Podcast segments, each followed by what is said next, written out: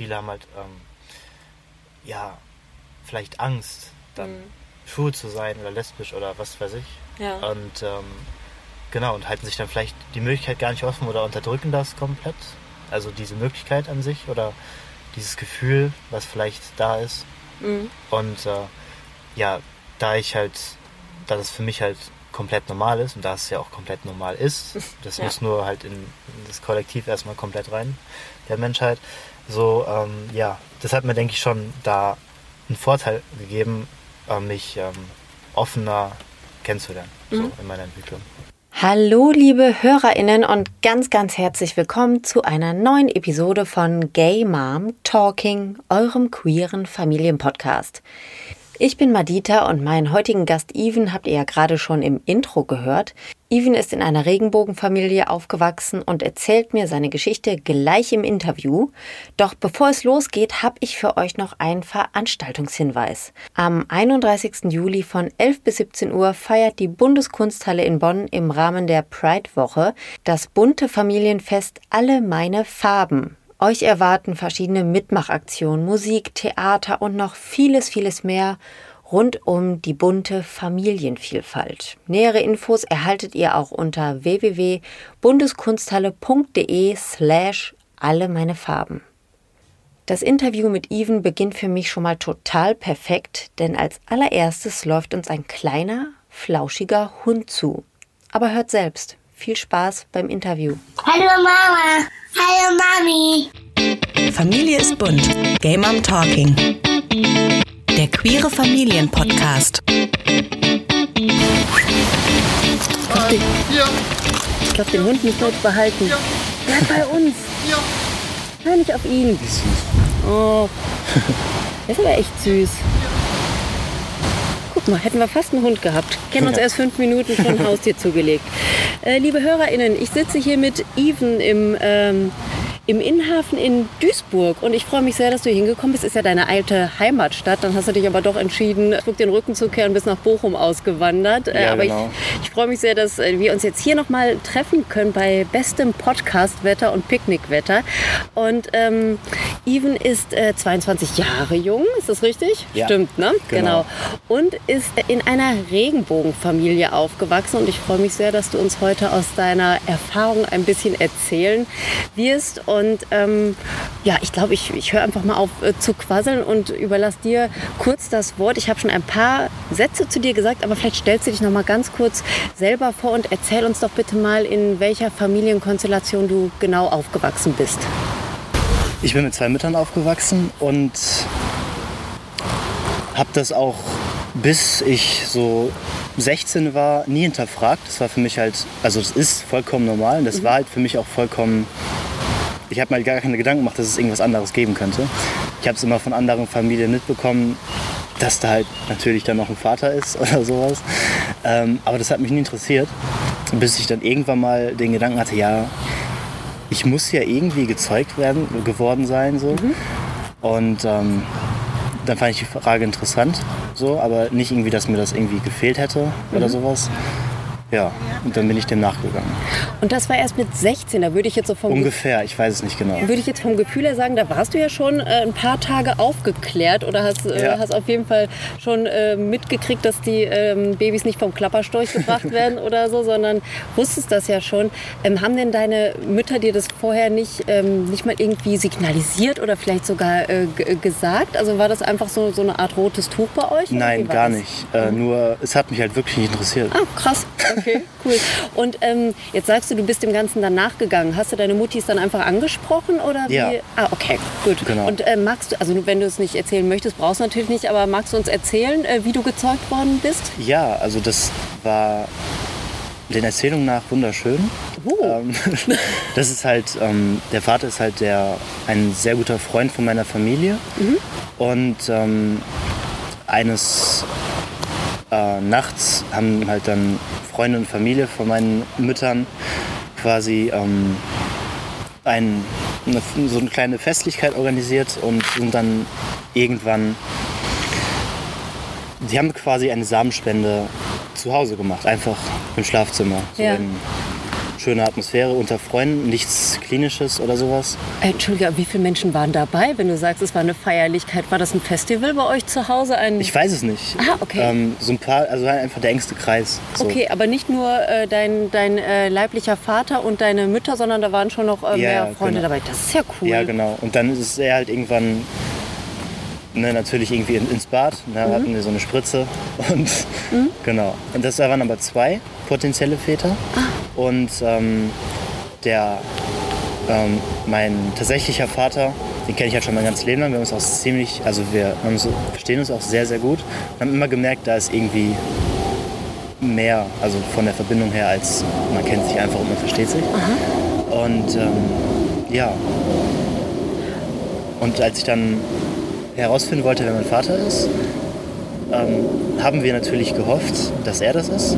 Deswegen haben wir auch länger erstmal, also so zwei, drei Jahre lang, einfach keinen Vaterschaftstest machen lassen. So nach dem Motto, wir wollen nicht enttäuscht werden, falls Aha. es doch der andere ist.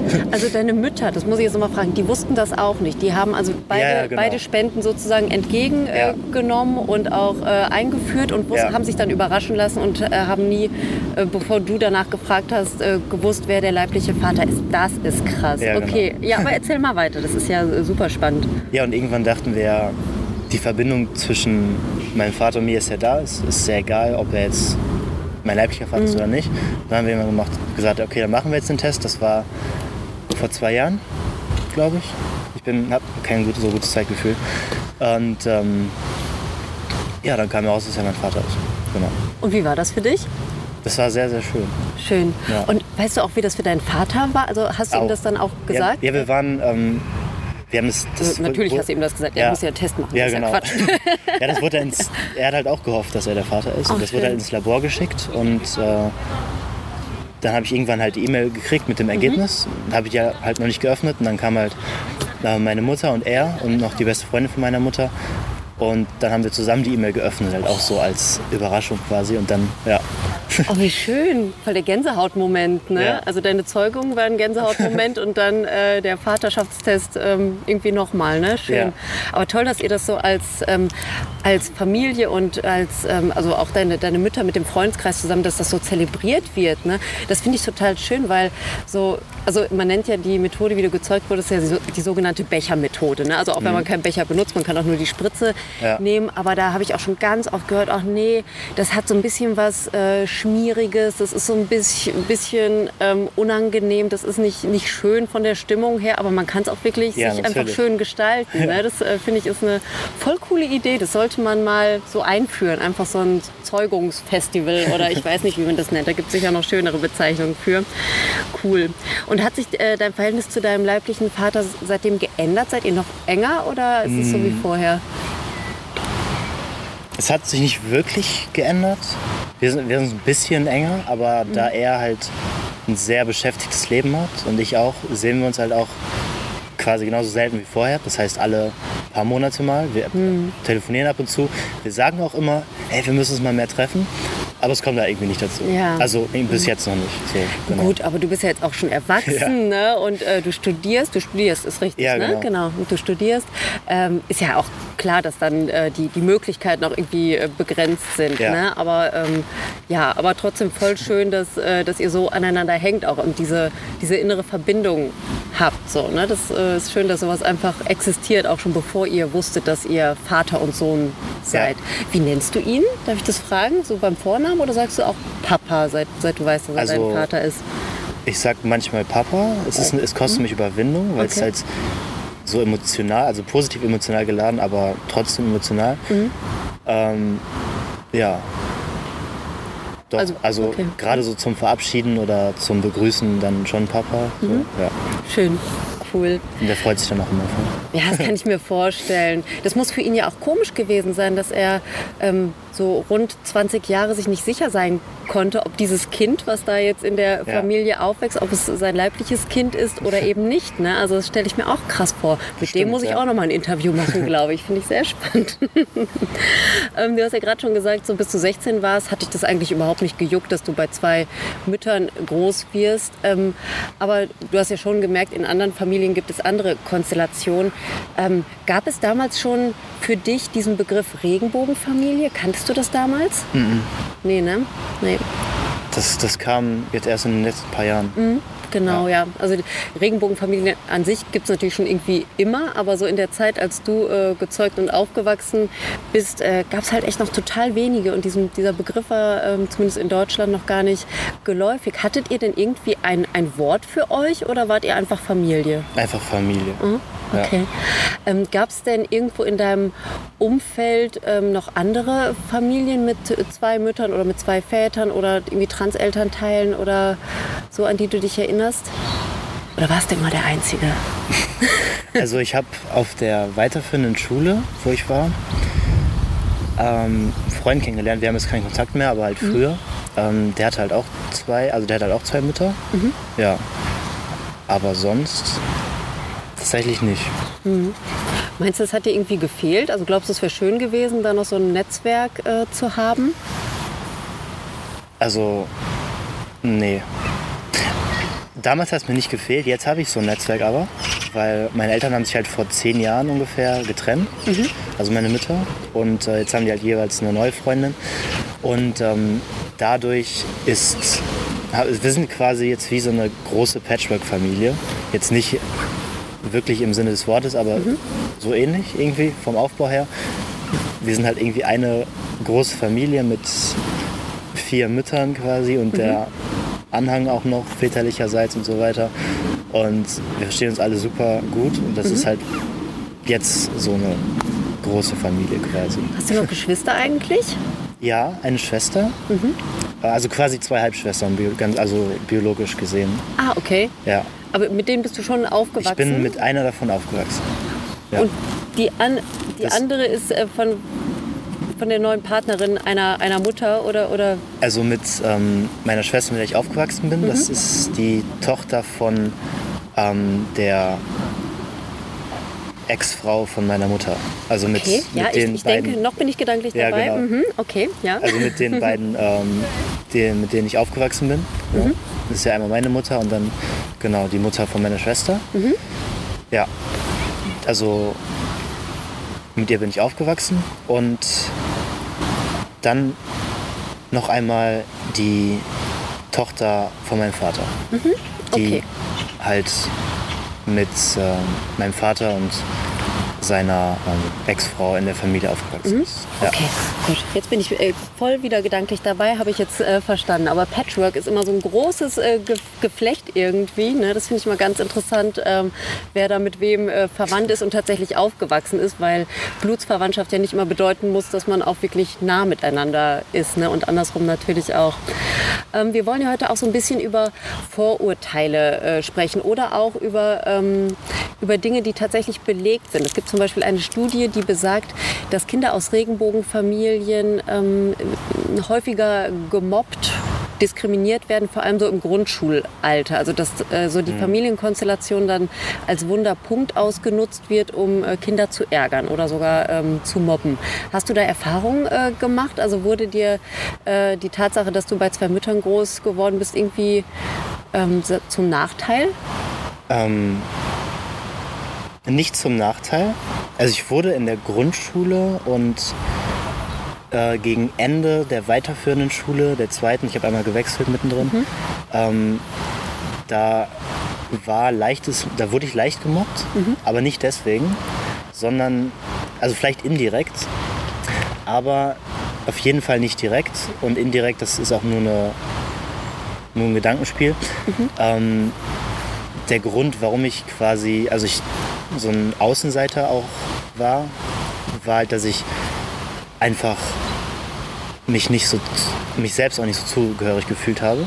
Was natürlich damit zu tun haben könnte, dass ich ähm, in einer damals noch ziemlich unkonventionellen Familie, oder vielleicht auch nicht, aber mhm. kann man es vielleicht so sagen, ja. aufgewachsen bin. Ähm, Ja, also ab und zu kamen halt dann so Fragen, ja, so wie ist das denn, so mhm. mit zwei Müttern? Aber in die Richtung nichts Diskriminierendes tatsächlich. Mhm. Ähm, okay. Ja, also manchmal kam halt ähm, so perverse Anspielung von wegen zwei so. äh, lesbische Mütter so. Mhm. Aber tatsächlich auch ziemlich gemäßigt noch für die Umstände und ziemlich selten, ja. Mhm, okay. Ähm, meine Kinder sind ja noch deutlich jünger als du. Ne? Also mein Sohn ist fünf, meine Tochter ist acht. Und im Moment sind die ähm, noch total locker, wenn sie von unserer Familie erzählen, weil es für die natürlich Alltag ist. Sie wissen sehr wohl um die Besonderheit unserer Konstellation. Sie wissen auch, wer ihr Vater ist und so weiter und können das wirklich jedem, der es wissen möchte oder auch nicht wissen möchte, einfach so erzählen. Aber ich als Mutter habe mich schon öfter mal gefragt, wenn die beiden jetzt älter werden, kommen die beiden dann auch manchmal in so eine Situation, dass sie so eine Art äh, kleines Coming-out haben, dass sie vielleicht so ähm, sich erklären müssen, wie ihre Familie ist. Also hast du das manchmal so empfunden, dass du dass du das nochmal äh, gesondert erklären musst und hat dich das Überwindung gekostet oder hast du es vielleicht manchmal auch verschwiegen? Ähm, also, so ex, also bewusst verschwiegen habe ich es nicht. Wenn mhm. ich ja, also wenn halt die Frage kam oder es halt irgendwie thematisch gerade mit irgendwelchen Leuten, die ich irgendwie kennengelernt habe, darum ging, um Familie oder sowas, mhm. äh, und ich dann quasi an der Reihe war, dann habe ich halt einfach das so offen erzählt. Mhm. Ähm, meistens, so in 90% der Fälle erklären musste ich das eigentlich immer, weil mhm. das wird halt am Anfang nicht so ganz verstanden. Also von der Konstellation her, dann sage ich halt meine Mutter und dann die andere Mutter und dann fragen die ja, was, welche Mutter? Dann sind die mhm. verwirrt und sowas. Gerade jetzt mit meinen quasi vier Müttern, wenn man das mhm. so ausdrücken, äh, ja. wenn man das so ausdrückt. Ja. Genau. Also das ähm, Erklären eigentlich immer, aber jetzt nicht, im, also jetzt nicht rechtfertigen, sondern einfach erklären, damit mhm. Menschen das verstehen. Das, das schon. Ja. Und manchmal, das habe ich schon erlebt, ähm, aber ziemlich selten, wenn es irgendwie um Familie ging, aber ziemlich oberflächlich vielleicht, dann habe ich halt einfach gesagt, meine Eltern. So. Ja. Ähm, was ja auch ganz normal ist, das mhm. sind ja auch meine Eltern. Mhm.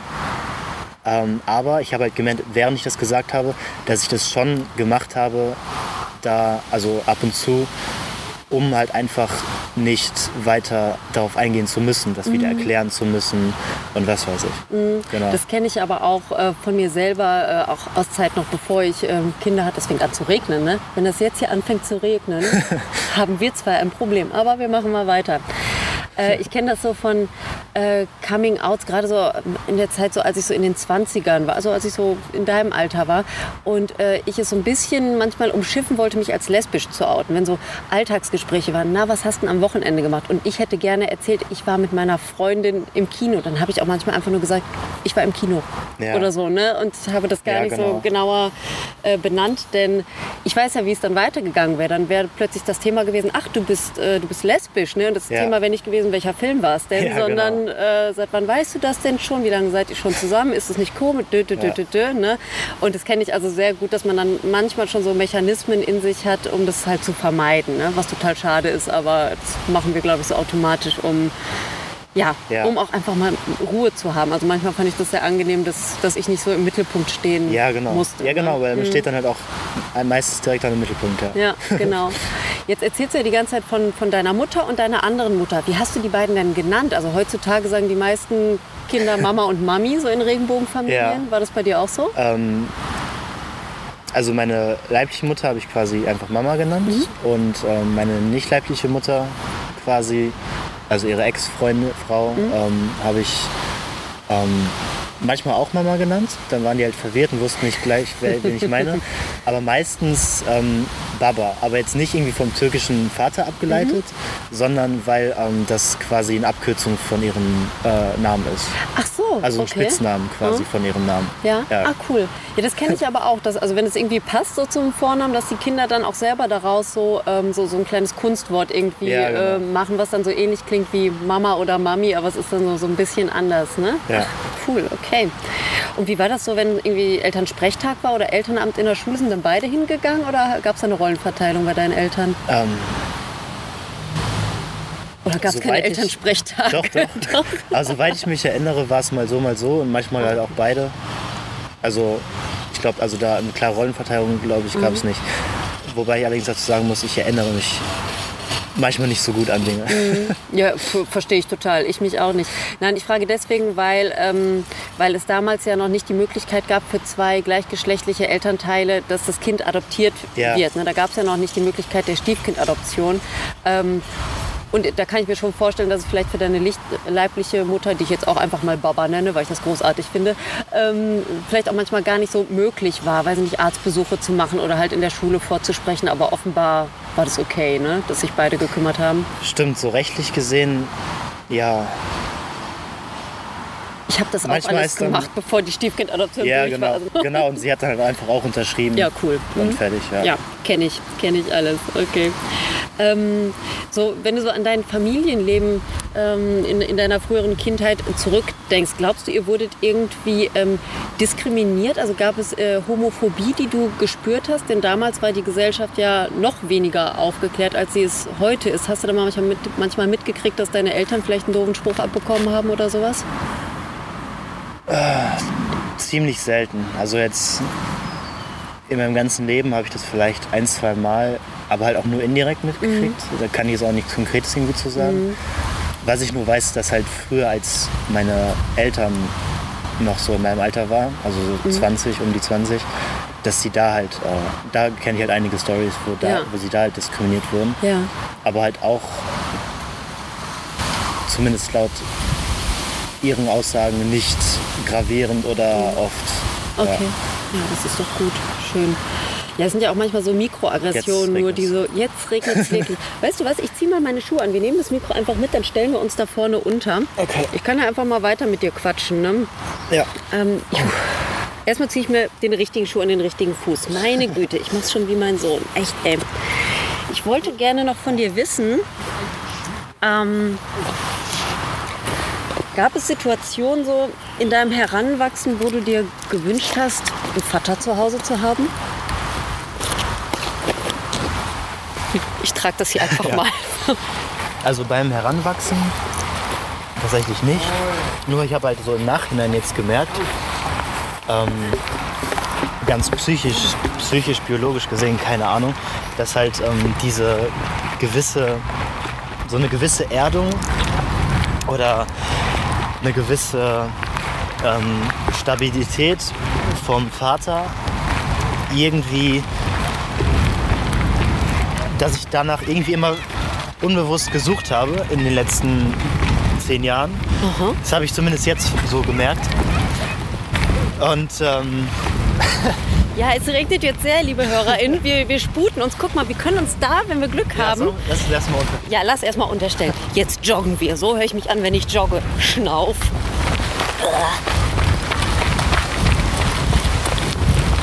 Es ist voll anstrengend, einem 22-Jährigen hinterher zu rennen, wollte ich noch kurz sagen. So.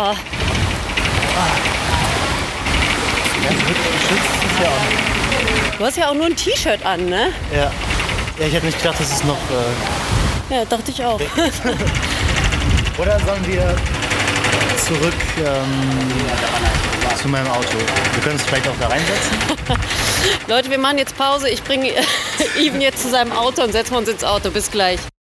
So, Unwetter, Sturm, Hagel, alles. Alles kommt auf einmal runter und Even und ich, wir rennen. Wir rennen einfach nur. Und wer mich schon einmal hat rennen sehen, weiß, dass das auch im trockenen Zustand kein besonders ästhetischer Anblick ist. Komplett durchgenässt und den Körper schützend übers Podcast-Mikrofon gebeugt, war es echt grenzwertig. Aber was tut man nicht alles für ein gutes Interview, das jetzt weitergeht? Hallo Leute, kleiner Szenenwechsel. Wir sind gerannt zu Evans Auto und ähm, das hatte ich auch noch nicht, dass wir so ein äh, Interview abbrechen mussten. Aber es, es plästert hier richtig, wie wir in Duisburg sagen. Also ihr hört es wahrscheinlich auch von, äh, von oben. Haben wir noch ein paar Regentropfen auf dem Dach, aber wir sitzen im Trockenen, haben einen trockenen Pullover an und äh, Oh, ich bin einfach froh, dass wir jetzt hier drin sind. Ähm, du hattest gerade erzählt, dass du so die letzten Jahre nach, ähm, ja, nach einer, ich glaube, du hast es Stabilität genannt. Ne? Vaterfigur. Eine Vaterfigur. Oh. Dass, dass du jetzt schon so rückblickend merkst, dass sie das gefehlt hat. Glaubst du, es liegt daran, dass du, ähm, dass, dass du selbst auch ein Mann bist? Also hast du so jemanden gesucht, ähm, mit dem du dich ähm, in deiner Geschlechterrolle identifizieren kannst? Oder war das, das kann sehr gut sein. Das ist natürlich alles nur Spekulation und aus Selbstreflexion, also ist nichts komplett handfestliches, handfestes oder mhm. sowas. Ähm, aber ich habe halt schon gemerkt, dass ich ähm, nach Vaterfiguren gesucht habe. Ähm, allerdings muss das überhaupt nichts mit ähm, meiner Regenbogenfamilie zu tun haben, weil das tun ja auch Kinder aus Heterofamilien mhm. so, auch ähm, Jungen aus Heterofamilien. Ähm, ja, aber auf jeden Fall habe ich das für mich so gemerkt. Vielleicht ist es einfach nur was ähm, Spezifisches bei mir. Keine und, Ahnung, aber wir reden ja nur über dich ja, heute, genau. von daher passt es ja. Äh, ja. Und als mir das halt so bewusst wurde, habe ich halt dann bewusst nach ähm, ähm, dieser, ja, väterlichen Energie oder nach dieser ähm, maskulinen Energie in mir selbst gesucht und das mehr kultiviert. Ähm, ja, weil ich schon denke ich, dadurch, dass ich bei zwei Müttern aufgewachsen bin, ähm,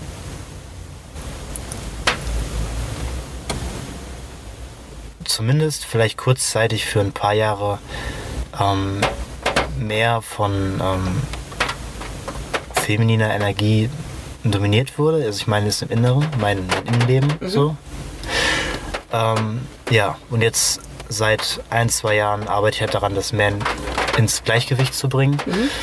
Ähm, also so feminin, maskulin, 50-50, so. Aber ja, ja genau. Aber ich bin mir auch ziemlich sicher, dass das, ähm, oder das heißt ziemlich sicher, aber ich denke mal, das hat nichts ähm, mit meiner Familienkonstellation mhm. zu tun, weil durch diesen Prozess gehen, denke ich, alle Menschen. Es geht immer um Balance und so weiter. Ja, gerade im Heranwachsen sind so, solche Konflikte auch ganz normal ja. und dass man sich auch nicht nur an, äh, an den Eltern bzw. an Familienmitgliedern orientieren möchte, gerade so in der Pubertät. Ne? Wenn man ja, da einfach nach, äh, nach anderen Identifikationsfiguren sucht und sich danach sehnt, ist es, glaube ich, für die allermeisten sehr normal und gewöhnlich, dass man sich auch im Umfeld eben Menschen sucht, die ähm, ja einfach zu einem passen in dem Moment ne, und in der Entwicklungsphase. Ja.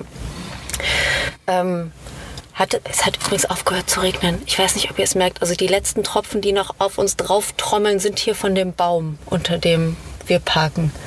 Herrlich. Jetzt ist, komm, wir gehen wieder raus. Nein, war, war Spaß. Oder sollen wir da, da runter, nein, nein. unter diesem Bogen?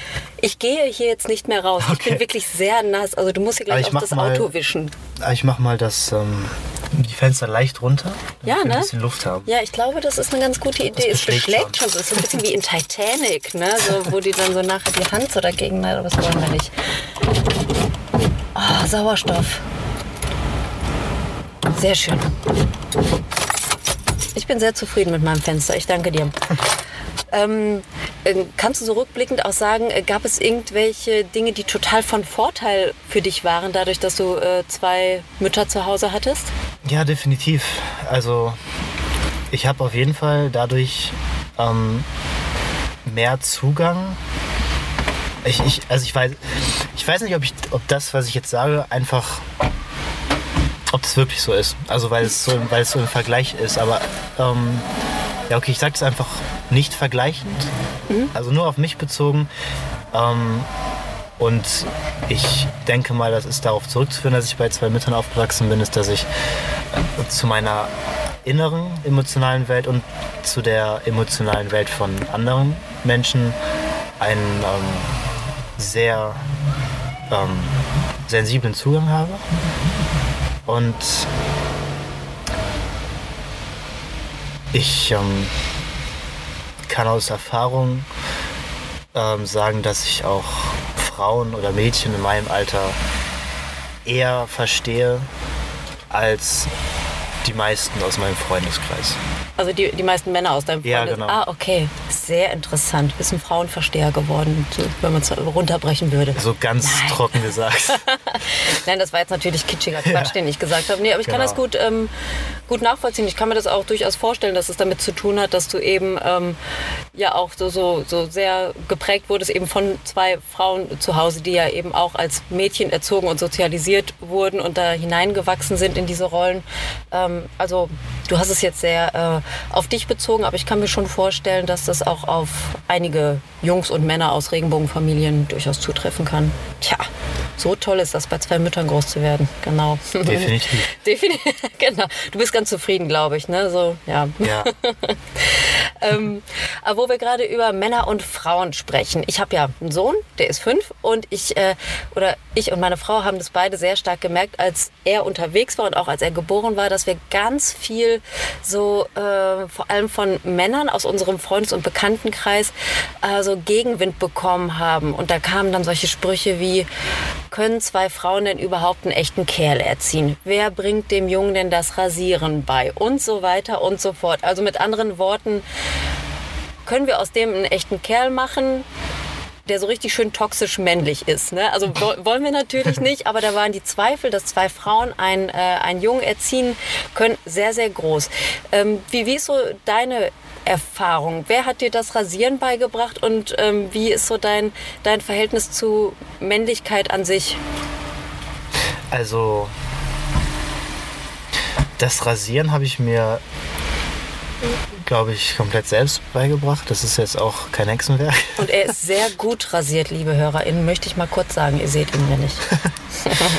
und ja, und sonst, ich finde allgemein, so Konzepte wie, wie Männlichkeit oder ähm, Weiblichkeit, feminine, maskuline äh, Seiten, Energien. Wir haben ja alles in uns, würde ich jetzt mal behaupten. Mhm. Ähm, also beide Seiten. Und ähm, es kommt ganz auf den Mensch an, welche Seite vielleicht eher ähm, diesen Menschen geprägt hat oder welche Seite dieser Mensch eher auslebt, also eher die feminine, maskuline Seite. Natürlich ist es immer eine Mischung aus beiden. So, vielleicht ist es auch bei manchen in kompletter Balance. Was weiß ich. Ähm, auf jeden Fall so die gesellschaftliche Rolle und das Konzept von Männlichkeit. Ja, wenn man jetzt sagt, weiß ich nicht, der Mann muss die Familie ernähren und mhm. der halt dieses typische ältere Familienrollenbild quasi, das ja in vielen Köpfen immer noch drin ist, zumindest äh, so unterbewusst oder vorbewusst oder was weiß ich. Ähm, dass es auf jeden Fall vielleicht eine Zeit lang so seinen Zweck erfüllt hat, aber jetzt es an der Zeit, jetzt gerade die Zeit ist, was man auch daran merkt, dass wir dieses Interview gerade führen, dass sich die Gesellschaft wandelt und dass ein Teil davon ist, dass ähm, wir uns halt nicht mehr mit ähm, oder nicht mehr so stark oder immer weniger mit gesellschaftlich vorgefertigten ähm, Rollen identifizieren. Und da spielt dann ja die Frage nach, können zwei Mütter einen Mann quasi hervorbringen, so mhm. als Persönlichkeit, äh, gar keine Rolle. Mhm. Würde ich sagen. Ja, Sehe ich ganz genauso, ja, auf jeden Fall. Aber das ist halt so ein Vorurteil, was auch ähm, in Studien immer mal wieder aufplöppt. Ne? Also das mhm. ist jetzt nicht nur meine persönliche Erfahrung, sondern das ist wirklich so ein, ja, so ein Vorbehalt, der immer noch äh, kursiert. Ne? Aber ich finde das auch absolut abwegig. Ne? Aber gut, du offenbar auch, das ist schön. Äh, ein anderes Vorurteil, was es gibt ähm, und was auch sehr lange äh, sich sehr hartnäckig gehalten hat, äh, wenn Kinder bei homosexuellen Eltern aufwachsen, dann werden die doch selber auch homosexuell. Wie sollen die denn eine vernünftige heterosexuelle äh, Geschlechts, äh, Quatsch, äh, sexuelle Identität entwickeln? Kannst du dazu was sagen? Also ich kann auf jeden Fall sagen, dass ich ab und zu mal dachte, okay, ne, welche Sexualität habe ich jetzt mhm. oder so. Ähm, aber diese Fragen stellt sich, denke ich, jeder aufwachsende mhm. Mensch und nicht nur Menschen, die aus ähm, Regenbogenfamilien kommen. Und ähm, ja, ich, ich hatte eine Zeit und dachte ich, okay, vielleicht bin ich ja schwul oder bisexuell. Aber ich habe jetzt zumindest mein jetziger Stand, ich lege mich da halt auch ungern fest, weil man lernt sich immer mehr kennen. Und manchmal lernt man dann Seiten an einem kennen, die einem vorher gar nicht bewusst waren und die dann voll irgendwas umkrempeln. Mhm. Aber mein jetziger Stand ist, ähm, ähm, ich bin halt heterosexuell und aus Erfahrung kann ich sagen, ähm, dass das halt ja, dass es, dass es so ist. Also. Mhm. Aber du sprichst ja schon sehr, ähm, also ich finde dich generell für ähm, für 22 Jahre finde ich dich ähm, sehr reflektiert, ne, sehr ruhig und sehr äh, bedacht in allem, was du sagst und sehr deep. Ähm, aber auch wenn du jetzt so über deine ähm, äh, Sexualität äh, sprichst, ähm, merke ich, dass das hat dich ja schon irgendwie eine Zeit lang begleitet und du warst da sehr offen ne, und hast auch äh, durchaus in Betracht gezogen, dass du eben nicht heterosexuell bist. Und ja, das machen wahrscheinlich die meisten Jugendlichen, aber sich diese Freiheit zu nehmen, das auch einfach mal offen zu lassen, hat das vielleicht damit zu tun, dass deine Eltern auch ähm, homosexuell sind, also dass, dass du da schon so eine gewisse Freiheit und ja, einfach keine Angst hattest, falls du. Ja, wahrscheinlich ja. schon, weil ich kann, also viele, das, das kenne ich halt auch einfach aus, äh, aus Erfahrung, viele haben halt, ähm, ja, vielleicht Angst, dann mhm. schwul zu sein oder lesbisch oder was weiß ich. Ja. Und ähm, genau, und halten sich dann vielleicht die Möglichkeit gar nicht offen oder unterdrücken das komplett. Also diese Möglichkeit an sich oder dieses Gefühl, was vielleicht da ist. Mhm. Und äh, ja, da ich halt, da das für mich halt komplett normal ist und da es ja auch komplett normal ist, das ja. muss nur halt in, in, das Kollektiv erstmal komplett rein, der Menschheit. So, ähm, ja, das hat mir, denke ich, schon da einen Vorteil gegeben, äh, mich ähm, offener kennenzulernen mhm. so in meiner Entwicklung. Ja, cool. Ja. Ähm, weißt du schon, ob du später selber mal eine Familie gründen möchtest, also Familie mit Kindern? Ja, ja, ziemlich sicher. Ja. Und hast du schon so eine Vorstellung davon, wie du selber als Elternteil dann sein möchtest? Also gibt es vielleicht Dinge, ähm, die du bei deinen Müttern erlebt hast, wo du sagst, ja, das möchte ich auf jeden Fall genauso machen? Oder vielleicht auch irgendwas, wo du denkst, das mache ich auf gar keinen Fall so? Irgendwas, was, ähm, wo ich sagen würde, auf gar keinen Fall fällt mir nichts ein. So. Hm. Ähm, Jetzt zumindest bezogen auf meine Eltern. Natürlich gibt es Sachen, die man nicht tun sollte als, mhm. als Eltern. Ähm, genau.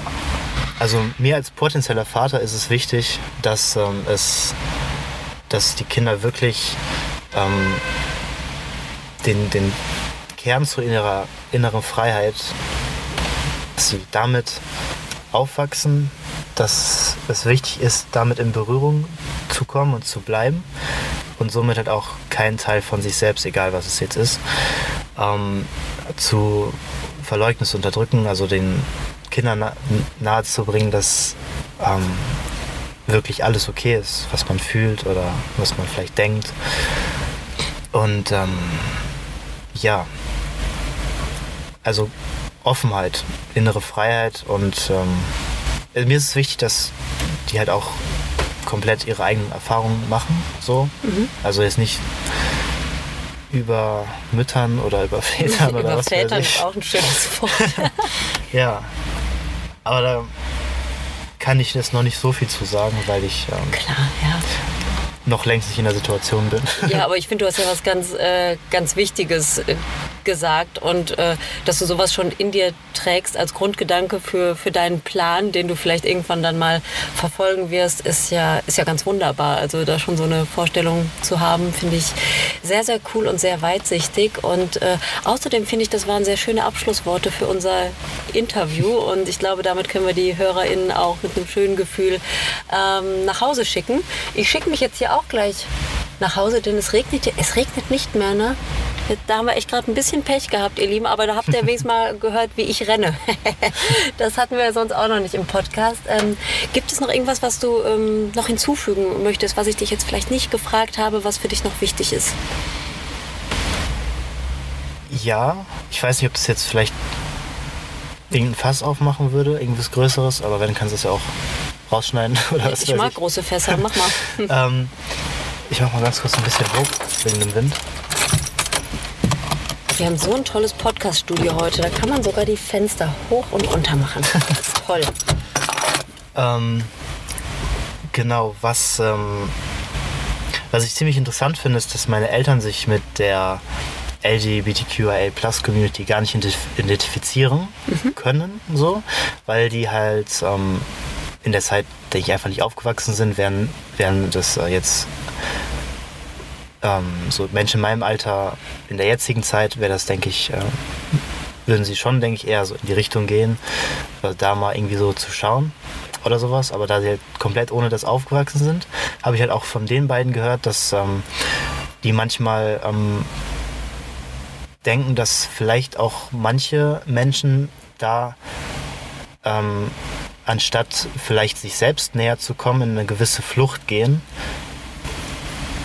Nach dem Motto so, ich identifiziere mich jetzt mit dem oder dem. Mhm. Und dann muss ich mich halt ne, nicht mit dem oder dem beschäftigen, was vielleicht irgendwie als ähm, Trauma als Kind oder irgendwas, mhm. was vielleicht so, genau, also was ich mir halt manchmal denke, bei, bei dieser ähm, Bewegung, die jetzt ja schon seit, also weiß ich nicht, fünf bis zehn Jahren oder so, ist, ähm, dass man, zumindest ist mein Gedanke, kann jeder für sich selbst entscheiden und äh, sowas, dass ähm, ziemlich wichtig ist, darauf zu achten, ähm, weil, also die queere Community steht ja für Offenheit und alle Möglichkeiten, sowas quasi. Ähm, aber selbst in so einem Rahmen quasi ist es wichtig, ähm, sich ähm, ja aufzupassen, dass man sich nicht in irgendwas flüchtet, mhm. mit irgendwas identifiziert aus Flucht vor etwas. Mhm. Zumindest habe ich das Gefühl, dass es manche machen. Ähm, und ähm, ja, aber selbst wenn, ist es ja egal, weil früher oder später finden sie es heraus oder nicht. Mhm. Jeder hat halt seinen Weg. So, der mhm. ist ja ganz verschlungen. Kein Weg ist irgendwie linear. Ja. Also, eigentlich ist es ja komplett egal, weil selbst mal angenommen, man identifiziert sich mit irgendetwas. Weiß ich nicht, ich bin jetzt pansexuell zum Beispiel. Man findet dann heraus, ist doch nicht so, fünf Jahre später mhm. vielleicht. Dann ist ja egal. Und dann war das die damalige Identifikation damit ja ziemlich wichtig. Mhm. Ähm, ja, also im, im Prozess des, äh, der Entwicklung so. Ja. Nur ja. was ich halt manchmal denke, ist halt, dass es einfach wichtig ist, da halt noch, ähm, ja, vielleicht auch nicht zu extrem zu werden, weil es gibt ja auch eine Strömung, die halt dann so komplett anti-Männer sind. Und da ist es ja auch ein Schubladendenken dann. Mhm. Und da verlieren sich vielleicht auch manchmal welche. Ja, also diese ganze queere Community, wie du es gerade genannt hast, das ist natürlich ein komplexes Ding und ja. ja. steht für Freiheit, steht für Offenheit, aber natürlich gibt es auch innerhalb dieser Community Diskriminierung und es gibt ja. verschiedene Bubbles, in denen wir uns da bewegen und so offen, äh, wie es manchmal dargestellt wird, ist das Ganze natürlich nicht. Ähm, ich ganz persönlich finde, dass dieses, ähm, dieses Fließende, was, was jetzt seit ein paar Jahren äh, gerade bei den jüngeren Queers so angekommen ist, dass das auch durchaus wohltun wohlwollend sein kann. Also dass man zuerst sagt, ich identifiziere mich als pansexuell und später, ne, ein paar Jahre später, ähm, definiere ich mich vielleicht als lesbisch oder, oder als schwul, wie auch immer, ähm, das wird schon seinen Grund gehabt haben. Ne? Und vielleicht war einfach nur der Grund, dass diese Person sich noch nicht sicher war, aber äh, froh war, ein Wort für sich gefunden zu haben. Denn genau. auch sowas kann ja zur Identitätsfindung ja. beitragen. Aber äh, natürlich ist diese, diese neu gewonnene Offenheit, die jetzt im Moment ähm, besteht, für viele Menschen auch verwirrend. Mhm. So, ne? das, äh, das kann auch sein. Und dann ist es natürlich sehr verführerisch, sich da in irgendeine Richtung zu flüchten und ähm, ja, ob das immer so gut ist, ja, kommt aufs Individuum an. Ne? Also genau. Also ich, ich verstehe, was du meinst. Ich denke, das hat alles Vor- und Nachteile. So ganz generell finde ich es aber ähm, sehr schön zu beobachten. Also auch so als, ich bin ja eine alte Frau, ich bin ja 40, ne? also auch so zu beobachten, wenn ich das jetzt so mit meiner eigenen Jugend vergleiche, dass die äh, jüngeren Menschen heutzutage einfach viel mehr Möglichkeiten haben. Ne? Das kann ja. auch echt verwirrend sein, verstehe ich voll. Ähm, aber es ist trotzdem sehr schön, dass es diese Möglichkeiten gibt. Und, ja, definitiv. Ja, genau. Aber interessant, dass deine Eltern da gar nicht so in der Szene drin waren. Aber das hat sich halt auch so ähm, ja, in den letzten Jahrzehnten auch so total verändert. Ne? Also auch die, die Lesbenbewegung ähm, hat sich äh, ganz anders entwickelt als die Schwulenbewegung. Ne? Und immer mal wieder gibt es Überschneidungen und so. Ne? Also ist ein anderer Podcast. Ne? Können wir ja. eine extra Folge zu machen. Aber ähm, ja, sehr interessant. Und sind die beiden denn heute so irgendwie äh, in, in der Szene ein bisschen drin? Ähm, Nee, also. Nee, nee. Da, dadurch, dadurch, dass sie halt lesbisch sind, haben sie halt quasi halt auch einen Freundeskreis, der halt demnach irgendwie ne, mhm. sich äh, so automatisch gestaltet hat. Mhm. So. Aber So ja. in der Community, wenn man das jetzt so mhm. betrachtet, nicht wirklich. Mhm. So, ja. Aber ihr habt ja auch eure äh, Patchwork-Familie, die ist ja schon groß genug. Das ist, ist dann ja die, ja, die eigene schon. Community sozusagen. Ja. ja, okay. Ja, da, vielen Dank. Also es war nochmal ein äh, wichtiger äh, Nachtrag, den du jetzt hier geleistet hast. Und ähm, ja, ich freue mich, dass, äh, dass äh, du heute Zeit für dieses Interview hattest, was ein bisschen, ein bisschen nass geworden ist. Ja. Aber das war sehr lustig. Und äh, ja, cool, dass wir in dein Auto kommen. Warum ist dein Auto eigentlich so sauber? Putzt du das selber? Ähm. Ist das überhaupt dein Auto? Ja, das doch, ne? putze ich nicht selber, halt in der mhm. Waschanlage. Oh, schau an, okay. Ähm, und da halt teilweise selber natürlich mit mhm. diesem Sauergarn oder sowas. Mhm. Ich weiß aber schon länger nicht mehr. Aber es ist noch einigermaßen sauber. Ja, ne? Also ich bin froh, dass wir nicht in mein Auto mussten, weil das, das wird ganz anders aussehen. Da würdest du die Füße nicht auf den Boden kriegen. Ja, ähm, du, dann, dann ich steig mal aus und dann kannst du ja direkt losfahren. Das ist ja sowas von praktisch, dieses Interview. Herzlichen Dank für deine äh, Einblicke in, ähm, ja, in deine Geschichte und auch ein Stück weit in deine Persönlichkeit. Ich fand es äh, sehr interessant, was du mit uns geteilt hast. Und ähm, ja. Sehr gerne. Äh, viele Grüße an Baba und Mama ja. und alle anderen anderen, die dazugehören. Liebe HörerInnen, wenn äh, ihr noch eine Frage habt oder einen Kommentar oder vielleicht auch äh, Kritik für mich übrig habt, dann gerne auf Instagram Game Talking Podcast. Macht euch einen schönen Tag. Tschüssi.